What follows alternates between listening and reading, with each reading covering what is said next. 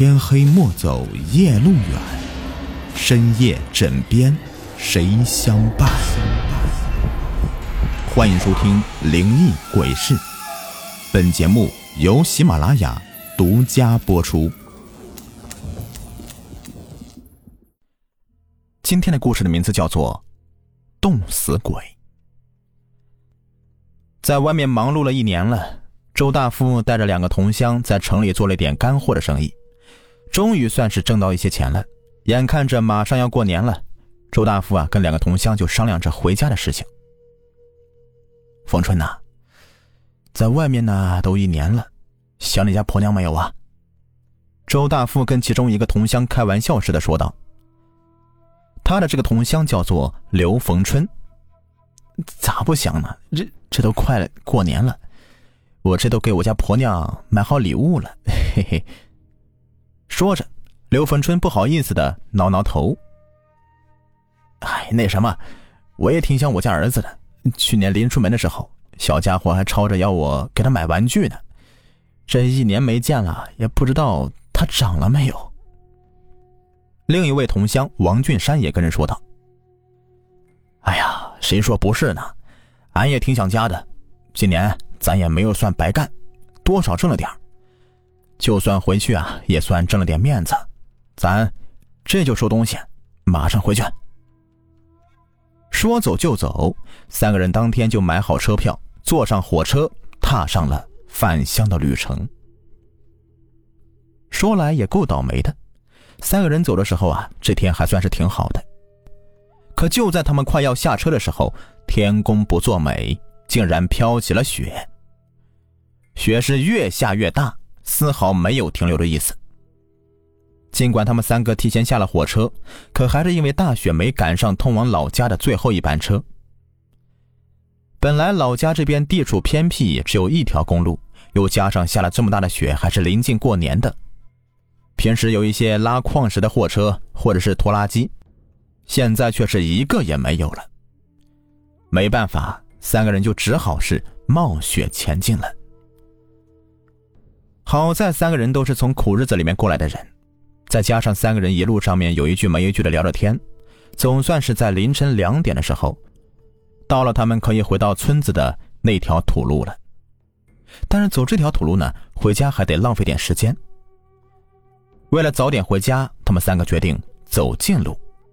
虽是这条路偏离回村的主路，但是他们只需要穿过一片树林就可以回家了，这样可以省下很多的时间。可就在他们走进这片树林的时候，一瞬间，三个人几乎是同时觉得浑身一阵的刺骨的冷。这跟进树林之前的冷不一样，在这之前，那是一种由外到内的冷。可是进了树林以后，那好像是一种由内到外的冷，而且还让人生出一种压抑的感觉。三个人顿时觉得心情很是郁闷。在这之前是从来没有过的，毕竟他们不是第一次走这片树林了。你他娘的，快点行不行？这速度啥时候才能过去啊？刘文春不耐烦的催促着王俊山。你他娘的瞎呀！这么厚的雪，你能走多快呀？你也不是跟王八似的啊！操！说了两句你还顶上了，你骂谁王八呢？就说你了。王俊山也毫不示弱。眼看着两个人就要干起仗来，本来也是有些心烦意躁的周大富就喊了起来：“行了行了，这他妈都啥时候了？你两个别吵吵了。难道你们没有发现吗？走了这么久了。”咱们还是没走出这片树林子，这可是在以往从来没有过的呀。听周大富这么一说，两个人也不争吵了，他们也觉得奇怪，也对呀，这片树林他们以前是没少走过，从来没有走过这么长时间的，这次是咋回事啊？就在这个时候，周大富突然停了下来。眉头紧皱的看着四周，咋了，大富哥？王俊山开口说道。过了好一会儿，周大福才开口说道：“呃，咱们好像迷路了。你们看，这前面好像就是我们刚刚走过去的地方。那些脚印虽是被雪覆盖了一些，但还是能够看出一些痕迹的。这一下刘逢春和王俊山也慌了神了。刘逢春先是耐不住性子喊了起来：“完了完了，这下可好了！本来想抄近路回家的，这这回呀，怕是要死在这里了。”王俊山也还好一些，但他也着急呀，赶忙问周大富：“大富哥，这可咋办呢？呃，你也别嫌春子的嘴臭啊，这大雪天的迷路，真的会死人的。”不要慌，如果我没记错的话。我们来时的方向是西边，现在我还能辨认出方向，我们就往东走。这周边村子很多呀，虽是不一定是我们的村子，但总会碰到其他村子的。实在不行呢，我们就找一户人家将就一晚，白天再走也行啊。要么说还是做大哥的，关键时候啊就是有主意。于是三个人就沿着来路往东的方向走了过去。皇天不负有心人呐！就在他们走了三四里路的样子，他们竟然看到前面有亮光。这就证明了前面是有人的。三个人都很兴奋，就想着不管是谁，我们能留下来烤烤火也总是好的吧。三个人呢就不由自主的加快了速度。不一会儿，他们就看到了。前面有五六个人呢，围在一堆篝火面前，但都是生面孔，看上去也不像是附近的村民。但是王大富还是很客气的上前礼貌性的问道：“啊，老乡，我们哥几个迷路了，能不能借个火暖一暖呀？”这时候，围坐在篝火旁边的一个大胡子站起来说道：“啊，可以啊，来来来，过来吧。”这天太冷了，赶紧过来啊，暖和暖和。听他说话还挺热情的，但他脸上是一点表情也没有，看上去非常僵硬，而且给人一种很冷的感觉。但是周大富并没有多想，他寻思着，这很可能是和天气有关系吧，天气太冷了，把脸都给冻僵硬住了。于是他们三个人就跟着坐下来烤火，顺便聊聊天刚开始他们也没有发现什么，可是聊着聊着，他们三个就发现，虽是坐在篝火旁边，但他们反而觉得是越来越冷。而且周大富还发现一个奇怪的事情：那堆篝火烧得很旺，但那几个人却没有再往篝火里面添加新的柴火，而且本该也会有那种。木头烧火的噼里啪啦的声音。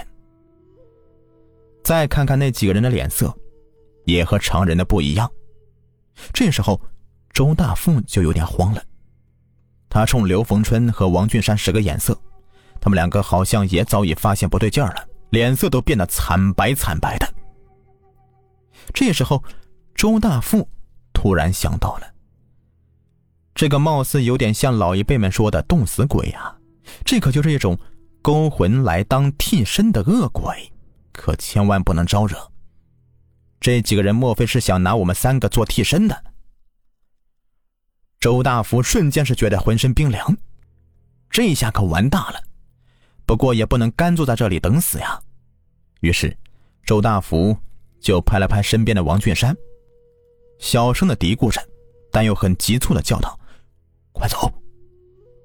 可就在王俊山想要拉起刘逢春跑的时候，却发现刘逢春已经吓懵了，僵在那里是一动不动的，好像已经失去了知觉。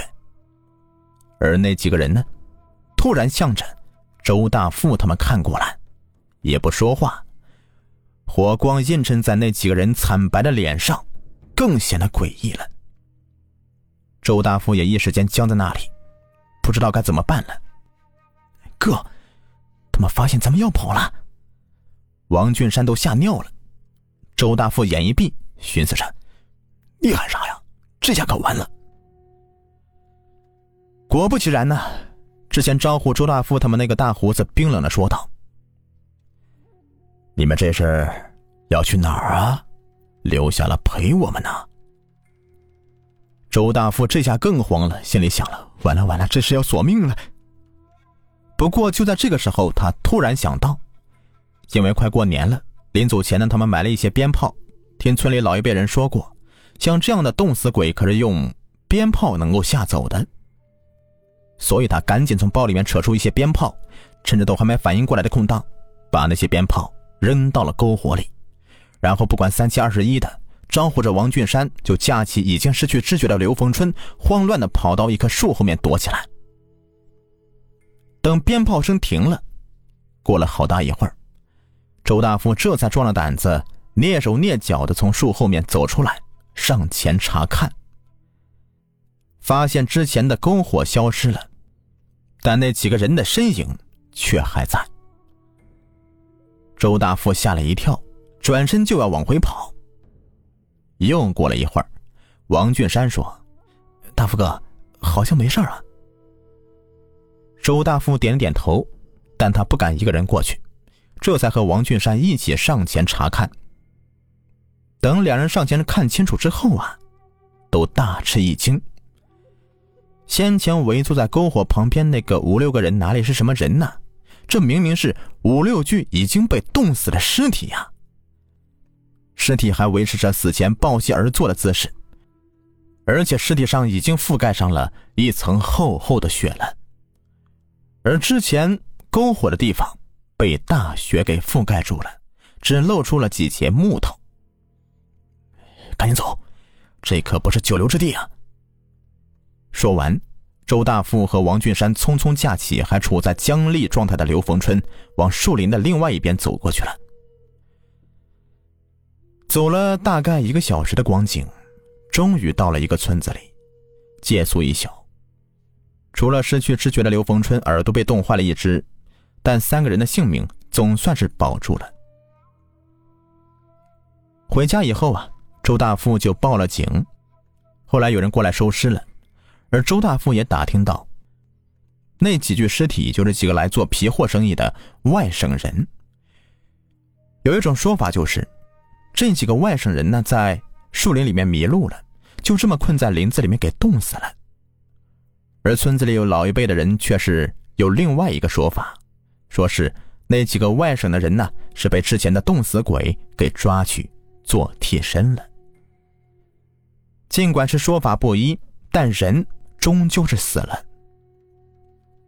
据说，每当你走到那片树林子前面的时候，总会有一阵阴风吹过，让人感到一阵的发冷，烦躁的感觉油然而生。